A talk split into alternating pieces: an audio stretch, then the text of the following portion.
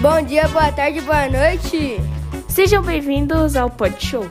Para qualquer hora do seu dia. O podcast do Instituto Cacau Show! Pensando nesse tema de vacinação, a gente tem lá na, a nossa carteirinha de vacinação, um calendário. E aí eu queria convidar você a discorrer esse calendário, explicar pra gente, porque muitas vezes a gente não consegue entender e falar para a gente quais são as principais vacinas, é, a faixa etária que essas vacinas são aplicadas, são prescritas, as principais doenças que combatem, as principais vacinas e como que se dá essa jornada de vacinação, tanto na infância quanto na juventude.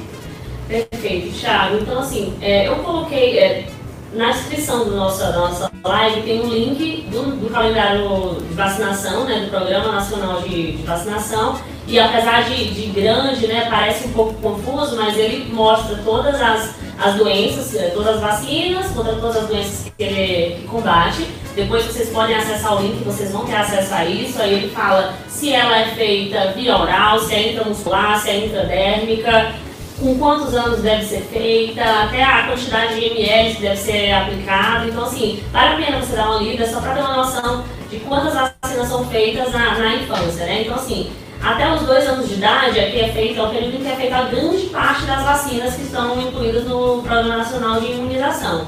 É, na adolescência tem, e aí ao longo da infância tem algumas doses de reforço e tem algumas vacinas que são específicas do, do adolescente, certo? Então assim, eu acho importante, só eu, eu não gostaria de de me alongar nesse assunto e falar de cada uma, com que idade que é feita, cada uma tem sua particularidade, tem, o seu, tem a quantidade de doses, tem a informação se precisa de dose de reforço ou não, a, a, o período entre as vacinas que deve ser é, é, respeitado.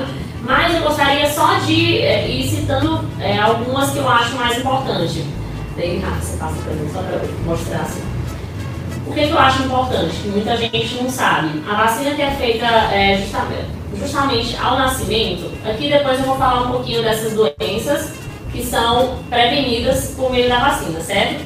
A gente tem aquela vacina que é feita assim que a criança nasce. São feitas duas vacinas. Uma é a BCG, que é aquela que deixa a marquinha no braço, que é a vacina contra a tuberculose. Muita gente não sabe, mas ela protege contra formas graves de tuberculose. Tuberculose não é só uma doença que causa pneumonia, é uma doença que pode causar meningite com tuberculose, pode, é, pode adentrar corrente sanguínea e trazer infecção muito grave, certo? As a criança nasce, toma a BCG e ela toma também a vacina contra a hepatite B. Já é a primeira dose, já sai vacinada na maternidade. Depois ela segue um, um, um todo um roteiro de, de, de, vacinas que ela vai ter que tomar nos próximos meses, com 2, 3, 4, 5, 6 meses e daí por aí em diante, certo? que eu acho importante enfatizar. Tem muitas doenças que a gente já não escuta mais falar, como poliomielite. É, se não me engano, o último caso de poliomielite aconteceu em 1989 ou foi 1990, mas é uma doença que é conhecida como paralisia infantil, que é aquela doença da, da campanha do Zé Gotinha, né? Porque tem a vacina, tanto a, a que é a intramuscular, como tem a vacina que é a VOB, que é a vacina oral. Então ela é feita geralmente em cinco doses, são três doses intramuscular e duas doses via oral, certo? Geralmente fazem até na. É, tem, tem algumas, alguns momentos de campanha que fazem nas escolas também. E é uma vacina contra a paralisia infantil. E é uma doença que pode dar é, muitos outros sintomas neurológicos, atrofia muscular. É, e que, felizmente, a gente não costuma mais escutar falar, mas tem muitas doenças que são preveníveis e que a gente ainda escuta falar justamente pela não ampliação é, da vacinação ainda da forma que a gente gostaria, certo? como por exemplo meningite. A gente tem uma vacina muito importante, que é a vacina meningocócica C conjugada, ela protege contra o meningococo C, que é a principal bactéria causadora de meningite bacteriana na infância. Então, assim, é, existem outros tipos de meningococos, que são o A, o B, o C, o W, o Y, mas o principal do Brasil é o meningococo C, que é justamente a vacina contra ele que a gente tem no Programa Nacional de Imunização. É, mas o que eu tenho visto, assim, até nas crianças aqui do Instituto também, é que é, nos postos de saúde tem sido feita também outro tipo de vacina, que é a, a vacina ACWY, que também protege contra outros tipos de pneumococo, ou de, desculpa, de meningococo. É, o que é importante também, a vacina pneumocócica 10 valente, ela protege contra uma bactéria que causa pneumonia. Na verdade, ela protege contra 10 tipos dessa mesma bactéria em uma só vacina é muito importante, é uma, uma bactéria que inclusive também pode causar meningite. É, temos a vacina contra hemófilos influenza, que vale frisar que não é a mesma coisa que vacina contra a influenza. Hemófilos influenza é uma bactéria que causa doenças como otite, sinusite, é, meningite bacteriana pelo, pelo hemófilos influenza. E nós temos a influenza, que é justamente a vacina contra a gripe, né? que ela é anual, todo ano ela é modificada, porque o vírus sofre constantemente mutações e ela é ofertada nos períodos é, geralmente mais frios certo? Que é onde tem maior circulação viral. É, nós temos também a, a vacina contra difteria, tétano e pertussis, que é a vacina tríplice bacteriana, são três bactérias, três doenças. E aqui, nessa primeira foto, a gente observa uma manifestação clínica da, da difteria, que isso aqui é uma imagem da garganta, que mostra uma, uma placa que é branca acinzentada, que pode gerar um inchaço na região da garganta e até fechamento da via aérea. É, pode aumentar também os gânglios linfáticos da região, pode causar doença muito grave, inclusive morte. E às vezes a gente olha e a gente pensa que é uma infecção bacteriana que vai tratar tranquilamente com bezetacil ou amoxicilina. E é uma doença prevenível, certo? Aqui nós temos dois exemplos da, de sequelas de poliomielite, que é a paralisia infantil. Hoje em dia nós vemos, é, é, não nessa região, não em, em capitais, mas a gente vê em muitas cidades pequenas do Brasil idosos com sequelas de poliomielite, na época que não existia a vacina. É, aqui a gente tem uma imagem de é, meningococcemia, que é uma doença evitável pela vacina contra o meningococo C, que é justamente esse, essa bactéria, a bactéria que causa meningite. Quando ele atinge a corrente sanguínea, ele causa é, sintomas, sinais clínicos que são catastróficos, pode dar trombose generalizada, perda de membros. É, gostaria de falar também um pouquinho sobre. Essa aqui é uma imagem do sarampo, que apesar de parecer uma doença boba, uma doença que dá manchinhas vermelhas no corpo na criança, também é uma doença muito grave e que também ela é prevenível a, a, através da vacina tríplice viral, que é uma vacina contra sarampo, cachumba e rubéola.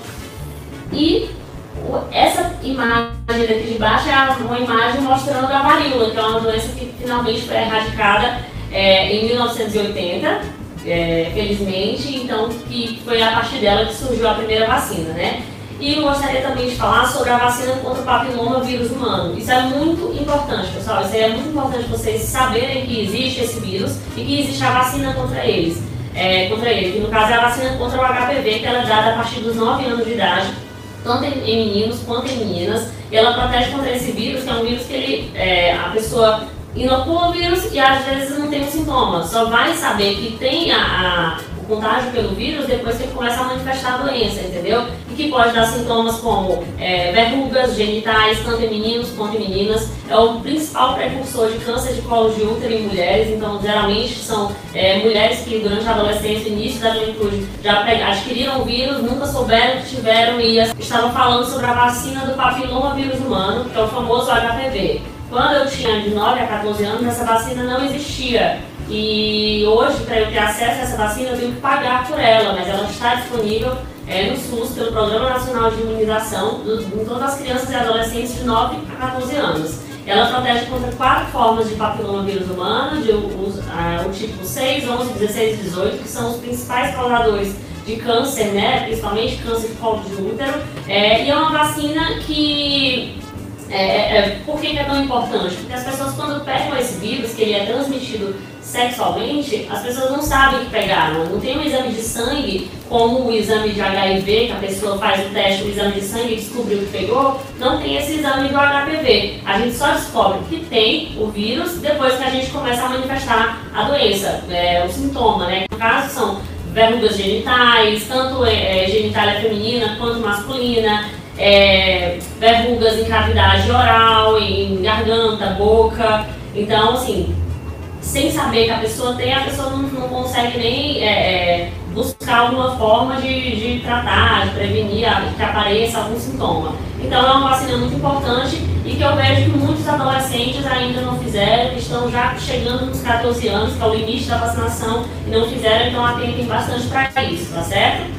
É, de todas as vacinas, acho que essas eram as principais para eu citar para vocês. É, não deixem de acompanhar o calendário de, de, vacinação de vocês, acompanhar qual vai ser a próxima vacina, sempre que vocês forem é, no posto de saúde, perguntem para quem é responsável pelo setor para saber o que, que para vocês. E hoje em dia eu acho que o maior marco para a gente, assim, que era tudo que a gente esperava, era justamente a vacina contra a Covid, que agora foi liberada para os pacientes a partir de 12 anos.